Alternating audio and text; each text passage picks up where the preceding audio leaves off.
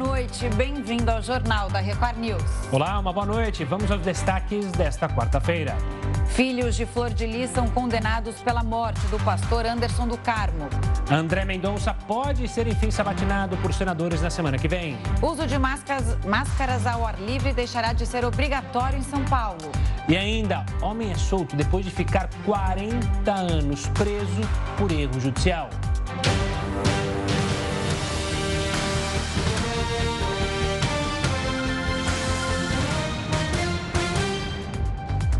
O PSDB afirmou hoje que realizou testes com um novo aplicativo contratado pelo partido, mas os resultados não foram satisfatórios. Com isso, a direção do PSDB ainda busca uma nova empresa para retomar as prévias iniciadas e suspensas no último domingo por problemas no sistema virtual de votação. E para falar mais sobre esse impasse, entender as prévias, o Jornal da Record News convida agora Paulo Ramires, cientista político e professor da SPM. Boa noite, Paulo. Obrigado pela participação aqui conosco. É, a gente está ouvindo muito falar sobre prévias, em especial, obviamente, do PSDB, que é o único partido que tem feito. Mas eu queria que primeiro, para o nosso telespectador entender como funciona uma prévia, ou como deveria funcionar uma prévia. Bom, primeiro que a legislação brasileira ela dá muita autonomia para que os partidos organizem suas prévias. É uma grande diferença entre o que são as prévias e o que são as convenções dos partidos, né?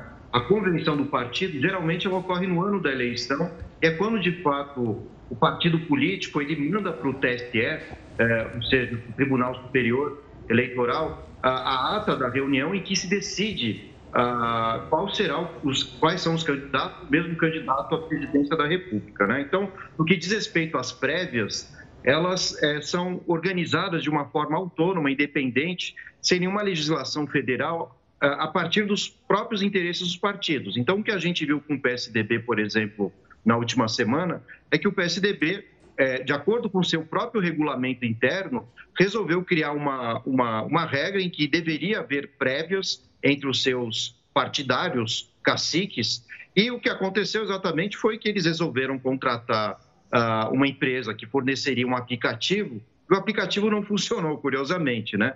Então, não há, por exemplo, nenhuma capacidade do, do, do, da justiça eleitoral intervir sobre uma prévia.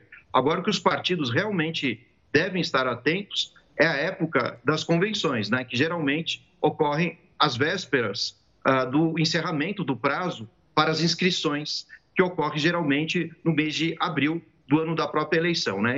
Para o próximo ano, a data limite para que os partidos encaminhem uh, os nomes né, uh, dos seus candidatos, salvo engano, é 2 de, de, abril. Então ainda tem muito tempo e nada impede, por exemplo, de que uh, o resultado de uma prévia, como a gente viu no PSDB, não necessariamente vai resultar na escolha do próprio partido, quando no ato da sua convenção, no ano que vem, ah, do mesmo candidato que foi eleito na prévia. De repente, as pesquisas políticas do ano que vem acabam mostrando né, o desgaste das figuras do PSDB ou de qualquer outro partido, e de repente o partido volta atrás. Né? Então, a prévia realmente é, é, não tem uma, uma legislação única, cada partido determina da sua forma, cada partido tem o seu regulamento. Então, muitas vezes, a escolha de um candidato à presidência pode se dar por aclamação dentro de um partido. É o caminho que parece que o PT fará com Lula, Uh, embora o Lula não tenha ainda oficializado a sua candidatura por este partido, o PSDB, dentro do seu regulamento, decidiu é, que seria através é, de uma disputa interna entre os próprios é, partidários, né, pessoas filiadas ao partido iriam votar e, infelizmente, aconteceu toda essa confusão. E veja um caso do PL, por exemplo, né? A, a, a executiva do partido se reuniu uh, pressionou o Valdemar Costa Neto e há um direcionamento né, para que o partido volte atrás, depois de uma briga com o Valdemar e o próprio Bolsonaro, e o partido hoje pressiona o Valdemar Costa Neto, que é o presidente do PL, para que o próprio Bolsonaro seja o candidato desse partido. Então, cada partido tem uma regra própria e decide a sua maneira como escolhe é, é, o candidato à presidência. Paulo, eu não sei se você concorda comigo, mas seria uma espécie de sinalização de respeito aos filiados, né? De repente a direção nacional faz as prévias para saber o que pensam e qual é a preferência dos filiados do PSDB na escolha do candidato ou não à presidência, porque também corre isso no bastidor, né? Que Dória poderia ser o candidato, quer ser sair candidato à presidência, Eduardo Leite não. Quem estaria por trás do Eduardo Leite, é, segundo o Arthur Virgílio mesmo disse, é o Aécio Neves, e aí fica essa disputa então entre, na verdade, Aécio Neves e o João Dória. De qualquer forma, uma, mais uma sinalização para os próprios filiados do que uma decisão é, obrigatória, digamos assim. Exatamente, né? A prévia ela tem um valor simbólico, né, dentro no interior do partido. Existem partidos, caso do PSDB, do PT, o próprio PMDB, né, que tem prévias uh, de fato com caráter mais democrático, de respeito à decisão da maioria dos filiados. E outros partidos né, não seguem esse caminho. Muitas vezes as decisões saem da executiva, eh, muitas vezes por pressões de pesquisas eleitorais. Mas o que, como você comentou, nós estamos vendo dentro do PSDB é uma disputa interna muito clara. Né? Uh, ainda há um grupo né, ligado ao Aécio Neves que pressiona bastante para que o candidato do PSDB não seja o Dória. Isso porque, uh, na época né, em que surgiram escândalos ligados à Lava Jato o nome do Aécio Neves, uh, o, Aécio Neves se desgastou muito no interior do partido, né? Foi ameaçado de expulsão, não ocorreu porque ele tem muita força política em Minas Gerais, e ainda assim há uma, uma, uma rivalidade entre Dória, né, que quer o partido de alguma forma livre de acusações de corrupção, e o Aécio Neves, né, que carrega também o estigma de ter, de fato, né, é, negado o resultado das eleições de 2014. Né? Então, hoje, com todos os acontecimentos que houve é, no mês de setembro aqui no Brasil, com ameaças de rupturas institucionais, uh, o PSDB tenta tomar uma, uma postura mais democrática e aberta à, à defesa né, da, da, da, Constituição e das instituições democráticas. Então, essa disputa que nós vemos no interior do, do PSDB. Né? E é, também há uma outra situação importante dentro do PSDB, que ele disputa uma vaga para ser o principal nome da chamada terceira via. Né? Então, existem outros tantos candidatos, né? o Sérgio Moro na, na, há duas semanas é, foi filiado ao Podemos, certamente será um candidato. Uh, o PSDB tem essa incógnita, né? o Eduardo Leite é um nome muito forte, assim como o do Dória, mas é, internamente, à medida que essas disputas e essa, digamos assim, é, lavagem de roupa é, suja né, em público, é, a imprensa e diante né, do eleitorado, isso tende a desgastar a imagem do PSDB, enfraquecer uh, qualquer nome que venha a surgir como um nome possível para a terceira via. Paulo, você citou aí ah, o questionamento do Aécio Neves naquelas eleições sobre o resultado final das eleições. Foi aí que começou essa coisa de não, é, não acreditar no resultado e pedir, é, é, quem sabe, recontagem de votos. É uma coisa que a gente fala, ah, o Bolsonaro está querendo é, descredibilizar as eleições. Quer dizer, isso é uma coisa antiga também, não é só do Bolsonaro, não, isso, isso é inerente. Mas aqui de cabeça me lembrei que o Aécio Neves realmente fez isso na, nas eleições de 2014. E uma outra coisa, um mico para o PSDB, né? Porque agora Sérgio Moro ganha uma atenção maior, está se fortalecendo como uma terceira via, enquanto que o PSDB está com essa disputa interna e até agora não conseguiu definir se vai ter candidato ou não à presidência da República. Exatamente. Começando com o último questionamento, né? Uh, o PSDB começou perdendo, né, literalmente. Né? Essa desorganização, essa troca de farpas entre os seus próprios políticos, né, entre os seus filiados, isso desgasta diante da sociedade né, bastante a imagem desse partido. Né? Isso é inegável. Agora, em relação à questão de colocar em dúvidas o processo eleitoral e a própria urna, eu queria chamar a atenção de um grande cientista político norte-americano chamado Levitsky, que escreveu um livro, se tornou um best-seller, chamado Como as Democracias Morrem. E o que ele vai mostrar nessa obra é que o, o pontapé inicial, exatamente para que haja um caminho de ruptura institucional, de crises eh, ao funcionamento da democracia, ocorre quando o candidato derrotado não aceita o sistema e o resultado das eleições. Né? Isso é realmente muito perigoso para o andamento da democracia, já que a democracia é um regime que depende muito da confiança dos partidos e do eleitorado é, é, diante né, do, do, funcionamento do sistema eleitoral. Né? Isso é fundamental. E, de fato, como você bem apontou, antes mesmo do Bolsonaro, o Écio Neves, ele inicia esse processo né, que a gente poderia chamar de negacionismo em relação ao funcionamento do sistema eleitoral brasileiro, que é, é tem uma série de auditorias, é, tanto internas quanto externas, né, de instituições internacionais, da OAB, entre outros órgãos, né, é, e, e no próximo ano é, está organizada também a possibilidade de grupos da sociedade civil e mesmo dos militares né, de verificarem a, a, a, forma né, como a eleição é feita e, a sua, a, e o seu caráter fidedigno. Então, o sistema brasileiro ele funciona. E é óbvio que para que é, a, a democracia continue existindo, é fundamental que todos os partidos aceitem esse sistema é, antes, durante e depois do resultado das eleições. Né? Então, de fato, quem deu o pontapé eleitoral foi o Écio Neves, antes mesmo do Bolsonaro.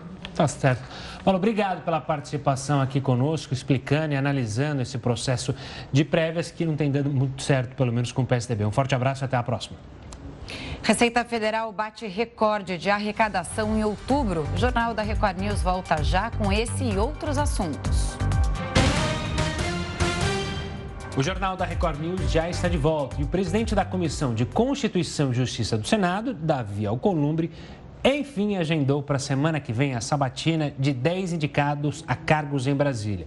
Um deles é justamente o nome de André Mendonça, indicado há quatro meses pelo presidente Jair Bolsonaro ao Supremo Tribunal Federal.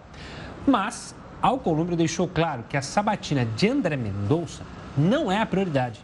Segundo ele, primeiro serão ouvidas as pessoas indicadas a cargos com mandato e só depois serão sabatinadas aquelas com cargos vitalícios.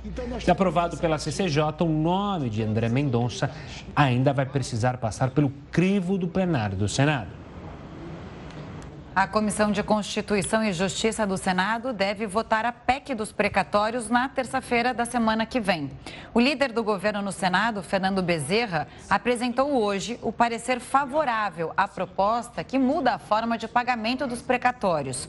Caso a proposta seja aprovada, o governo vai ter um crédito de 106 bilhões e 100 milhões de reais a mais para as despesas em 2022. Os recursos seriam usados para o pagamento de 400 reais por mês para 17 milhões de famílias beneficiadas pelo Auxílio Brasil, que passa a ser permanente. E agora tem a opinião do colunista Augusto Nunes. Boa noite, Augusto. Boa noite, Camila. Boa noite, Gustavo. Boa noite a você que nos acompanha. Uma imensidão de brasileiros ignora que PEC, PEC, quer dizer Proposta de Emenda Constitucional se aprovado pelo Congresso, o que foi proposto modificará algum trecho da Constituição. E o significado de precatório talvez só seja conhecido pelas incontáveis vítimas desse palavrão. Em língua de gente, precatório é um documento em que o governo federal ou estadual reconhece que deve dinheiro a alguém ou a um grupo de pessoas. Mas, como logo descobrem os credores, o devedor só vai pagar quando puder. Em países mais sérios, nem existe precatório. Se a justiça decidiu que há uma dívida a ser quitada, é preciso liquidá-la imediatamente. No Brasil, essa regra só vale para cidadãos comuns. Esses não podem, por exemplo, deixar para depois a quantia cobrada pelo fisco nem adiar impunemente a quitação, por exemplo, do IPVA. O direito ao calote, que pode estender-se por longos anos ou mesmo décadas, é um privilégio conferido exclusivamente aos governos. É o que mostraremos no comentário de amanhã. A Receita Federal bateu recorde de arrecadação em outubro. Foi a maior para o mês em cinco anos foram arrecadados mais de 178 bilhões de reais, um aumento de 18% em relação a setembro e de quase 5% na comparação com outubro do ano passado. É o melhor saldo para o mês desde 2016. No acumulado do ano, a arrecadação passa de um trilhão e meio de reais. De acordo com o governo, uma das explicações para a arrecadação recorde é a retomada da atividade econômica. Tramita no Congresso um projeto que diminui em cinco anos o tempo para a aposentadoria obrigatória de servidores públicos como ministros do Supremo. A gente falou sobre isso aqui ontem. E o Heródoto Barbeiro vai comentar e explicar tudo para a gente. Heródoto, ótima noite. É a chamada PEC da vingança, né? Porque seria uma manobra do Centrão ali para se vingar, pressionar o STF ou PEC da bengala. E explica para a gente como vai funcionar então esse projeto. Olha, Camila, é, a gente deveria, deveria, chamar de PEC, né? como foi dito agora pelo Augusto. Mas isso aqui não é uma PEC, é uma DESPEC. Ué, DESPEC. Por quê? Só para explicar só. A PEC, que elevou a idade de aposentadoria do ministro Supremo de 70 para 75, é de 2015. Essa é a chamada PEC da, da Bengala. Não é simpático? Né? Então, em vez de se aposentar aos 70, se aposenta aos 75. E ninguém gritou, ninguém brigou. Já pensou se fosse comigo? Eu ia fazer uma briga para trabalhar mais cinco anos. Mas eu não sei, é que as comidinhas lá no Supremo são muito boas, a qualidade do vinho também é muito boa, Lagosta. como a gente viu divulgado por aí, as bebidinhas, pode ser que isso. Não, é? bom, essa aqui é uma DESPEC. O que, que ela quer fazer? Ela quer fazer voltar não aos 75 anos de idade de aposentadoria, mas aos 70. Que, aliás, é o que estava escrito na Constituição do Brasil de 1988. Olha que coisa interessante, 88 dizia que era 70 anos. 2015 veio a PEC da Bengala, passou para 75. Agora nós vamos fazer a DESPEC, como você falou, da vingança, voltaria para 70. Então é uma coisa que não dá para entender. Realmente não dá para entender. Por que, que vai e volta? Agora, um detalhe interessante que preciso explicar, Camila, é o seguinte: não se trata de uma PEC da vingança. Por quê? Mesmo que ela seja aprovada, aprovada ela seja Ih, os caras. ministros do Supremo. Não vale. Então quer dizer o seguinte: os atuais vão ficar lá até os 75. Só os próximos que fossem indicados depois é que ficaria até os 70.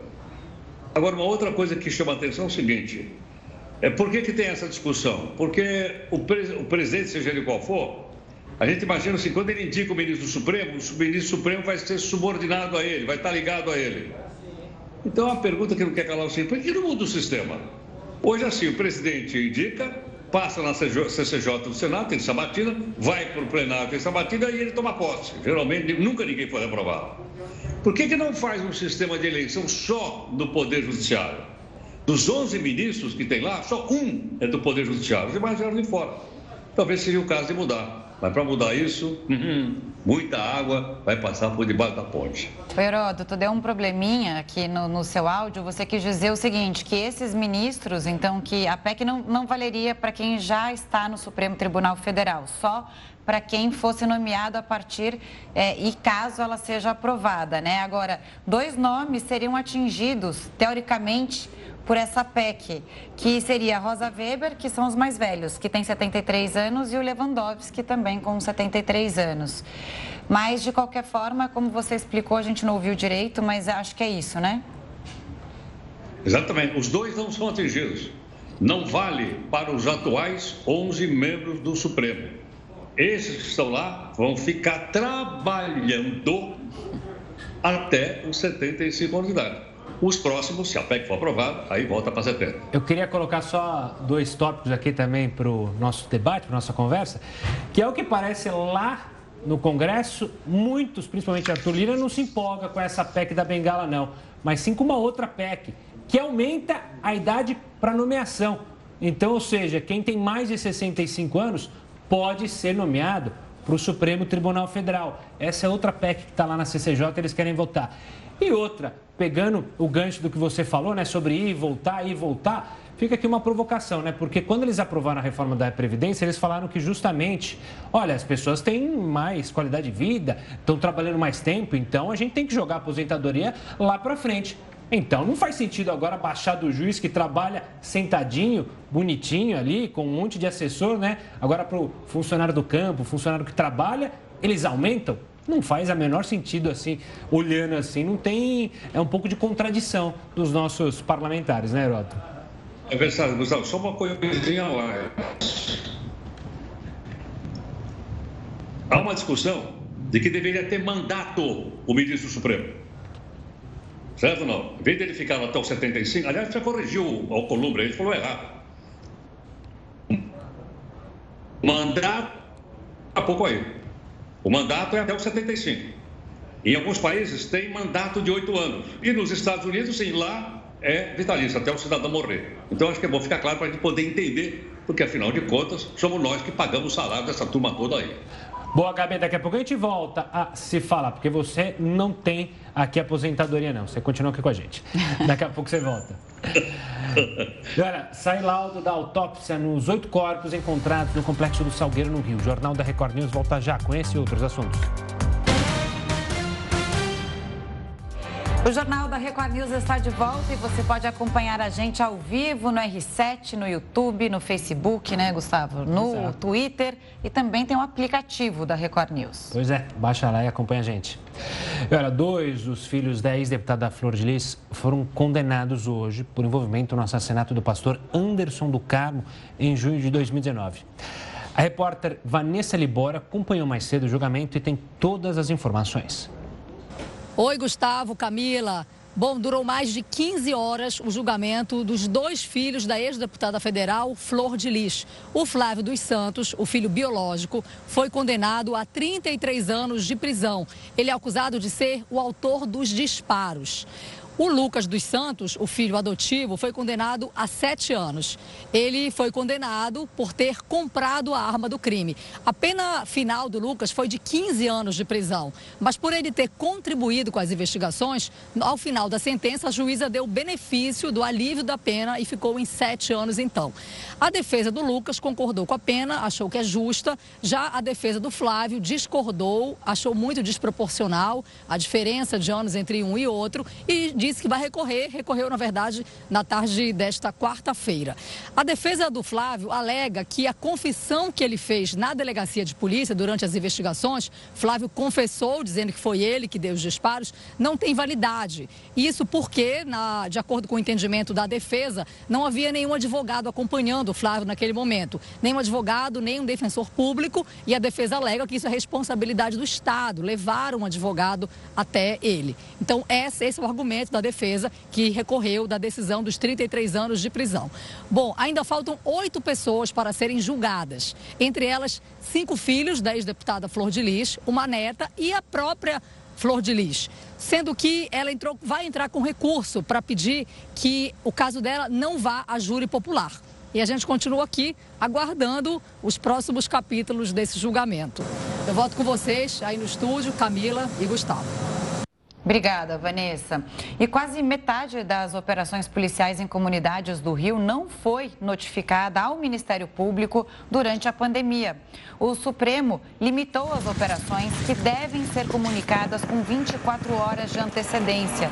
Mas entre julho e novembro do ano passado, das 494 operações, pouco mais de 200 foram informadas.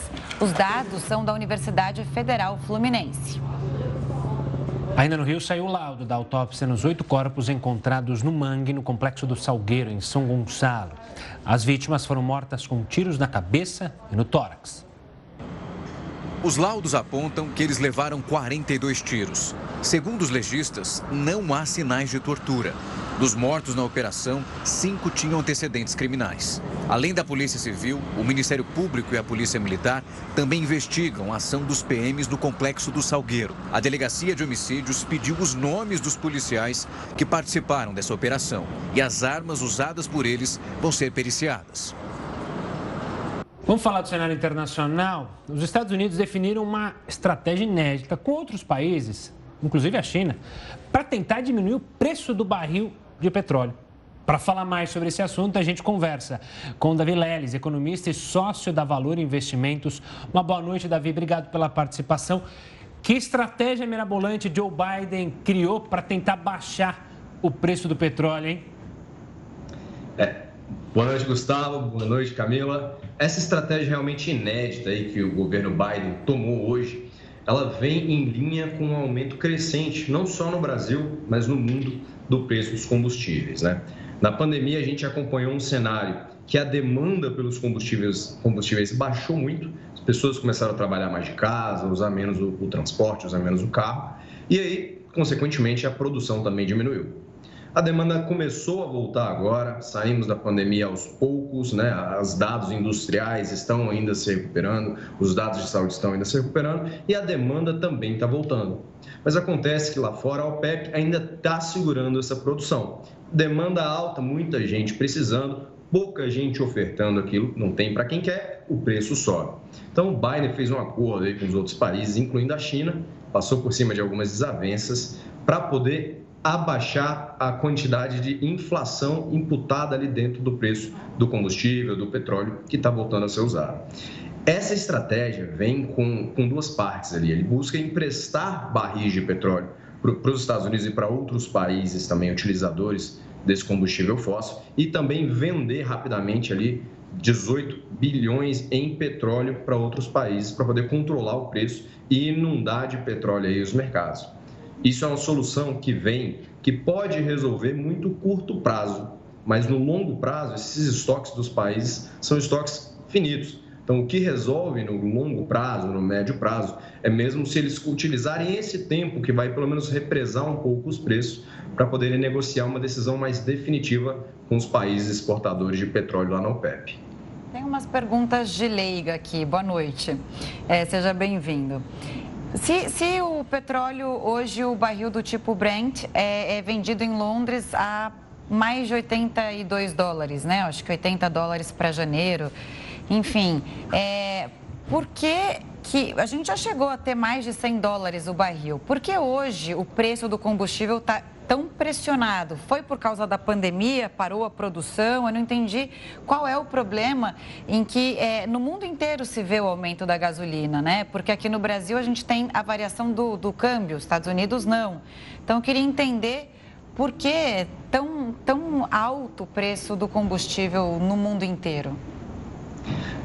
Ótima pergunta, Camila. Desde o governo Temer, a Petrobras ela mudou a forma de precificar o petróleo combustível que ela vende. Então a gente passou a praticar o PPI, o preço de paridade internacional do combustível. Isso é bom, isso é ruim, há muita discussão em cima disso, mas basicamente a Petrobras ela acompanha as variações do preço lá fora e repassa também as variações do dólar. Então, especificamente no Brasil, a gente viu os combustíveis aumentando mais de 70% desde ali da crise até agora. Isso aconteceu porque o dólar subiu muito. Então, na composição do combustível, você tem quatro fatores principais aí, que é o preço do produtor, que é o preço da Petrobras, mas também tem carga tributária, tem o custo do etanol obrigatório, também as margens de distribuição na hora da revenda. Então, esse dólar subindo, as empresas aumentando um pouco a margem e a disponibilidade que a OPEP agora restringiu, pelo menos não está atendendo toda a demanda, fizeram com que esse preço inflasse ainda mais. Aqui no Brasil, principalmente, a gente teve esse choque muito forte, porque esse repasse foi muito forte para cá. Então, mais uma vez, essa negociação, ela até ajuda a represar um pouco, Camilo, no médio prazo, mas no longo prazo, só quando essas cadeias se normalizarem, tanto a cadeia de produção quanto a cadeia de consumo estão muito é, desnormalizadas, estão muito fora do comum hoje em dia, por conta das cadeias terem sido quebradas nessa crise. Então, no Brasil, a alta do dólar contribuiu muito, os repasses e agora também o choque de produção do petróleo, que vão tentar resolver colocando mais petróleo em circulação, pelo menos momentaneamente. Davi, você fala muito da OPEP, né? É, acho que algumas pessoas ah, talvez até não conheçam bem, não estão familiarizadas, mas todo mundo querendo saber sobre petróleo, sobre baixar gasolina. Você fala sobre essa cadeia que foi quebrada. Mas essa cadeia, ela pode ser reconstruída, ela foi quebrada pela pandemia de fato, mas agora ela poderia ser mais acelerada, mas esse grande cartel aí fica segurando definitivamente os preços? Então, Gustavo, esse grande cartel não é a primeira vez que ele está segurando os preços. A gente teve aí no, no mundo, né, ao longo da história, três grandes crises do petróleo. Primeiro ali, as pessoas descobriram que o petróleo era finito e de repente subiram o preço por conta disso. Segunda e a terceira crise do petróleo foi por conta de guerras, atritos políticos, bélicos que aconteceram ali na região de produção principal do petróleo, ali Irã, Iraque. Quando isso acontece, é, consequentemente a produção diminui e a produção é represada.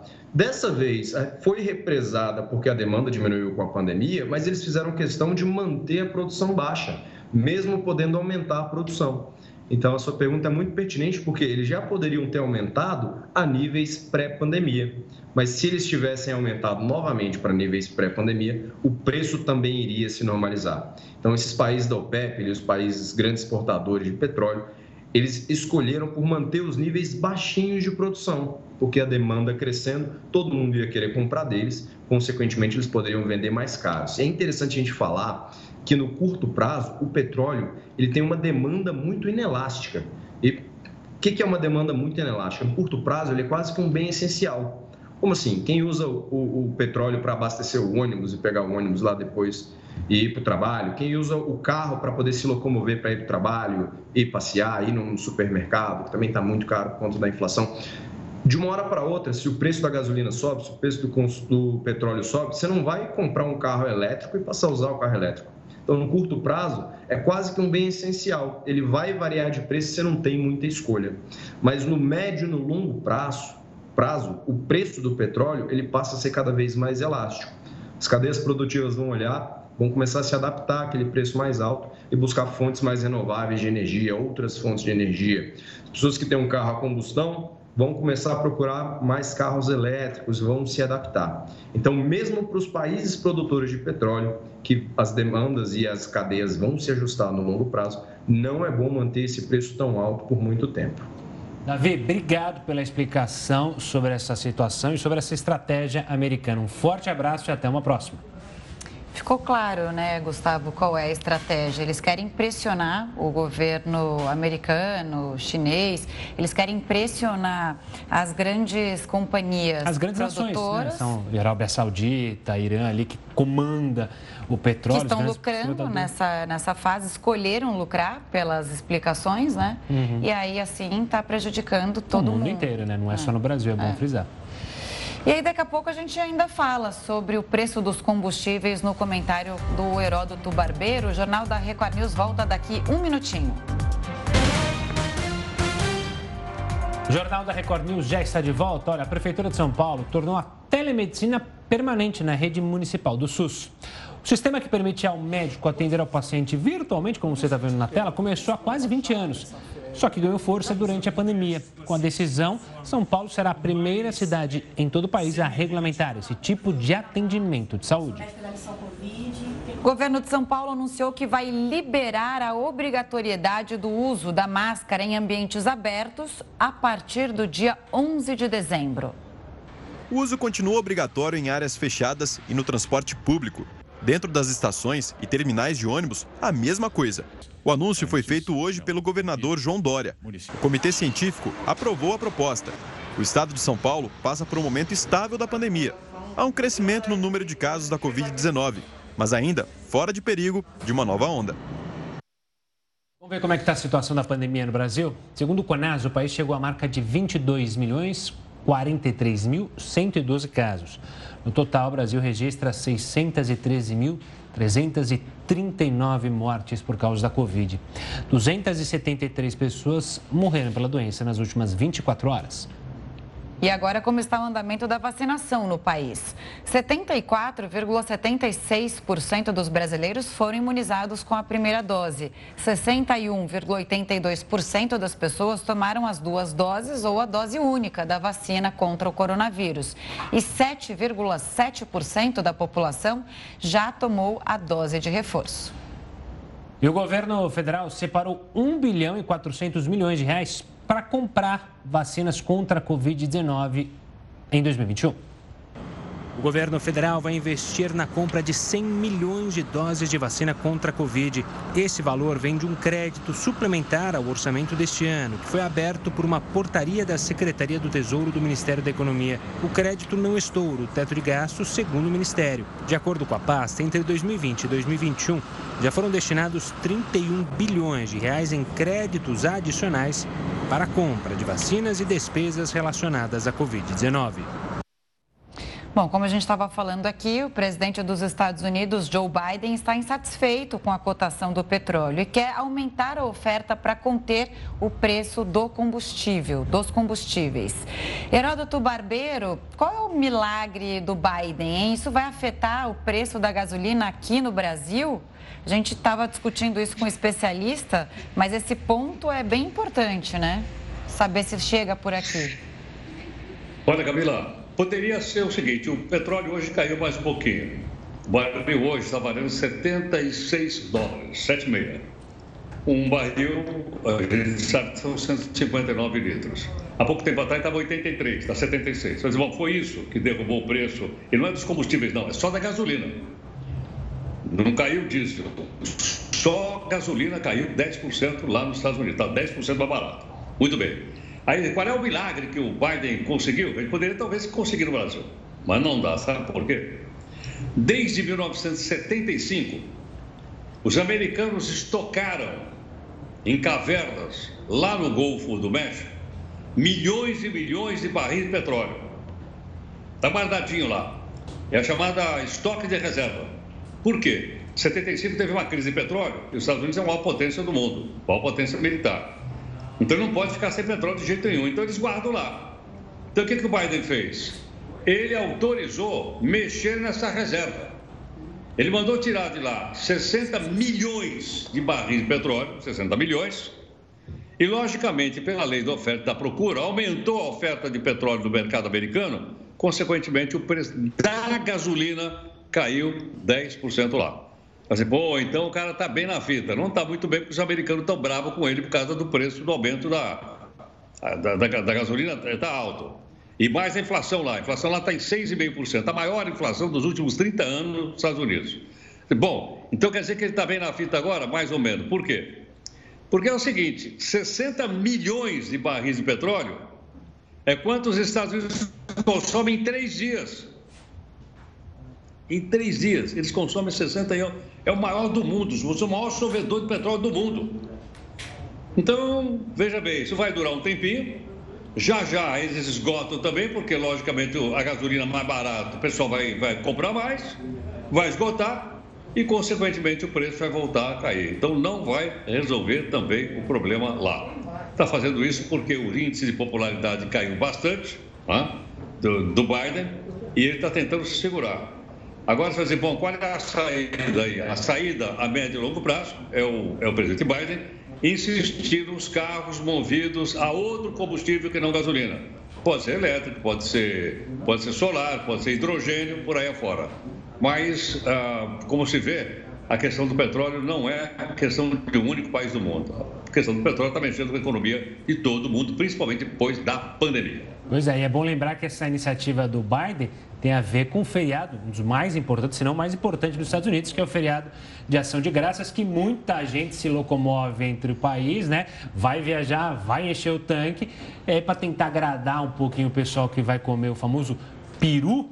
Então, é bom colocar a gasolina um pouquinho mais barato para dar para comprar aquele peru mais gordo, né, Heraldo?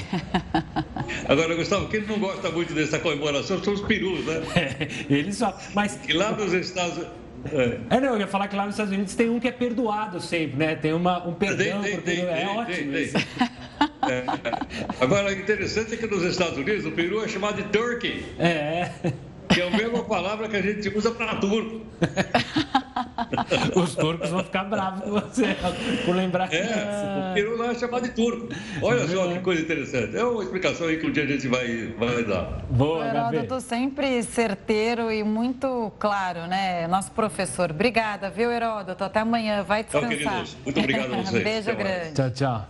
E olha, a morte de Dom Diego Maradona vai completar um ano amanhã. O Jornal da Record News volta já com esse e outros destaques. Estamos de volta com o Jornal da Record News. E olha, o Natal deste ano vai ter presente sim, só um pouquinho mais barato. Parte da família de Alagoas ainda estava nas compras e o placar já marcava mais de dois mil reais em gastos com presentes de Natal. Tem a listinha, quem recebe e quem não recebe. Começa com quem? A sogra? Com, é, eu acho que é mais importante é a sogra, né? Começa com a mamãe aqui, ó. Mamãe. A pesquisa patrocinada por lojistas mostra que 77% dos consumidores vão presentear no Natal deste ano. O gasto médio previsto é de 122 reais por presente, três a menos que em 2019. O comércio projeta a entrada de mais de 68 bilhões de reais na economia. O Natal de 2021 vai ficar marcado por essa, esse retorno aí das comemorações em família, das confraternizações, das empresas. Apesar do otimismo, o gasto do brasileiro com presentes de Natal não vai voltar ao mesmo padrão de antes da pandemia. Em 2019, o brasileiro gastou, em média, 125 reais por presente. Para repetir o mesmo, com a inflação, teria de gastar este ano 143 reais. Preços salgados, mesmo no comércio popular, ajudam a explicar a cautela. O casal decidiu estabelecer prioridades. Acho que só pra mãe e pro pai, né? Porque é o que tá dando. O resto não dá nem pra ela, claro, pra minha namorada, né? Se não der. Se não der, ela me mata. Hein? Graças a Deus, né? Se não garantir. De acordo com a pesquisa, ao comprar presentes, o brasileiro vai priorizar os filhos, a mãe e o parceiro. Pelo levantamento dos lojistas, o fator decisivo na hora da compra é o preço. 79% dos consumidores pretendem comparar fazendo buscas na internet. Quase a metade vai parcelar o pagamento, na média em seis vezes. Hoje a Cristina comprou a decoração da festa, em que ninguém vai ficar sem presente. Nós resolvemos fazer um esquema de amigo secreto, que aí todo mundo ganha, não fica caro para as pessoas, né? E todo mundo ganha um presente melhor. Ah, eu gosto amigo secreto, adoro. Faço várias dicas importantes para na hora de revelar meu meu amigo secreto para ser legal a festa. Você não é muito fã? Eu não gosto de amigo secreto e eu acho que esse Natal. Você é daquelas pessoas que dava um baita presente e ganhava tipo um chaveirinho amigo secreto. Por isso você ficou Pelo com ódio? Pelo contrário, não, não. Pelo contrário, eu... você dava um chaveirinho e ganhava um presentão. Eu não vou tirar a caminha do amigo secreto Mas esse sabe ano. que eu acho que esse Natal, eu acho que é o Natal do reencontro, porque o ano é. passado, né, o Brasil Distante, viveu o ápice da, da pandemia, muita gente não conseguiu encontrar, então o presente fica em segundo plano. Mas é sempre bom ganhar, né? Sempre bom. E eu tô com, contando os minutos para comer o peru, para comer a farofa. Adoro. Adoro ceia também.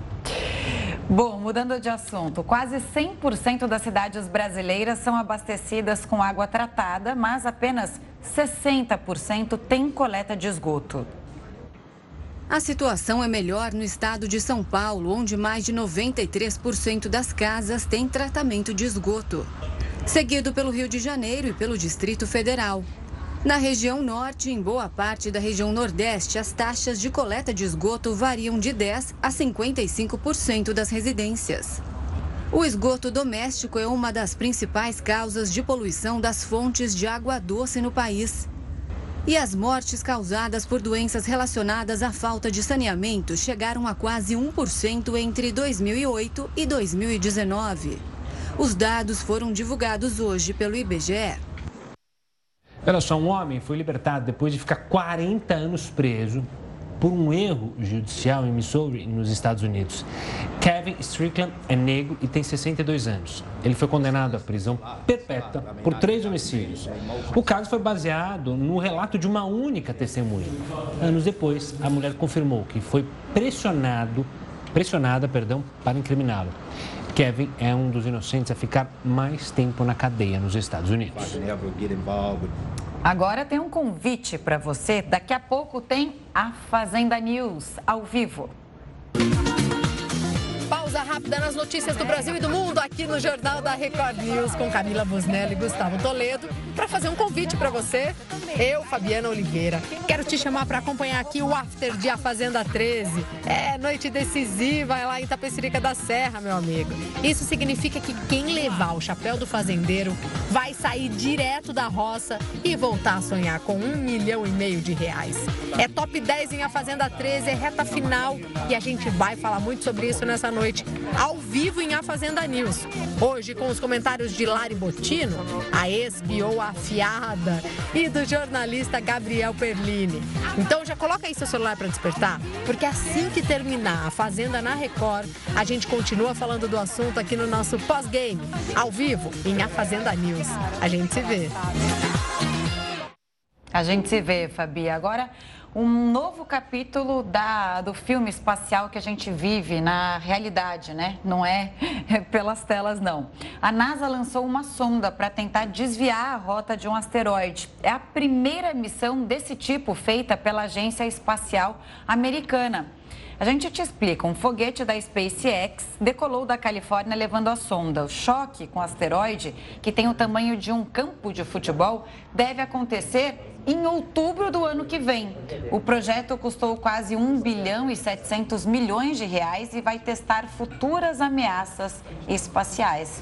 Incrível isso, né? A gente consegue prevenir um desastre natural desse, né? Espacial. Pois é. é a vida imitando a arte, né? Depois de a gente ver tantos filmes falando sobre asteroides que vão destruir a Terra, agora cria-se uma possibilidade aí de destruição do, desse possível E tem uma curiosidade, é, curiosidade, vai uma câmera nessa, nessa nave, né? Quando ela for chegar a uma determinada distância do asteroide, ela vai ser é, desmembrada da, da, da nave e aí vai conseguir registrar exatamente o momento em que a nave vai se chocar contra o asteroide. A gente vai acompanhar isso, então por isso que eu falei que é um capítulo desse filme espacial. Super interessante. Super interessante mesmo. E olha, agora uma nota triste, né? A morte de Diego Armando Maradona completa um ano amanhã. O argentino ainda segue envolvido em diversas polêmicas. O dia 25 de novembro não traz boas lembranças para os fãs de futebol nem para os argentinos. A data marca a morte de um dos maiores jogadores de todos os tempos. Um ano já passou desde que Diego Armando Maradona morreu aos 60 anos, vítima de uma parada cardíaca. Nascido na periferia de Buenos Aires, ele Pibedouro fez história com a camisa 10 da seleção argentina, onde venceu a Copa do Mundo de 86. E por clubes como Boca Juniors, Barcelona e Nápoles, equipe italiana onde é reverenciado até hoje. O legado no futebol rendeu uma nomeação da FIFA em 2001 para a lista dos maiores jogadores de futebol, além de comparações com outro camisa 10 muito famoso, o brasileiro Pelé. Fora de campo, a vida de Maradona foi marcada por várias polêmicas. Constantemente envolvido com o uso de drogas, Dom Diego foi treinador da seleção argentina na Copa do Mundo de 2010 e de equipes do mundo árabe, do México e da Argentina. A morte de Maradona parou a Argentina. Mais de um milhão de pessoas foram ao velório realizado na Casa Rosada. Gustavo se emocionou aqui com essa matéria, porque ele é fã do Maradona e até tem visto um documentário sobre ele. Acabou já a série? Ah, olha, acho que eu vi todos os documentários que você possa imaginar. Um é muito bom do Costurica, é um ótimo documentário do Maradona.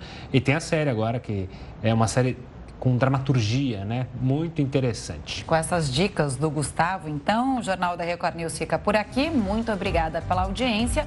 Você fica com o News das 10 e a nossa maravilhosa Renata Caetano. Uma ótima noite e a gente se vê amanhã.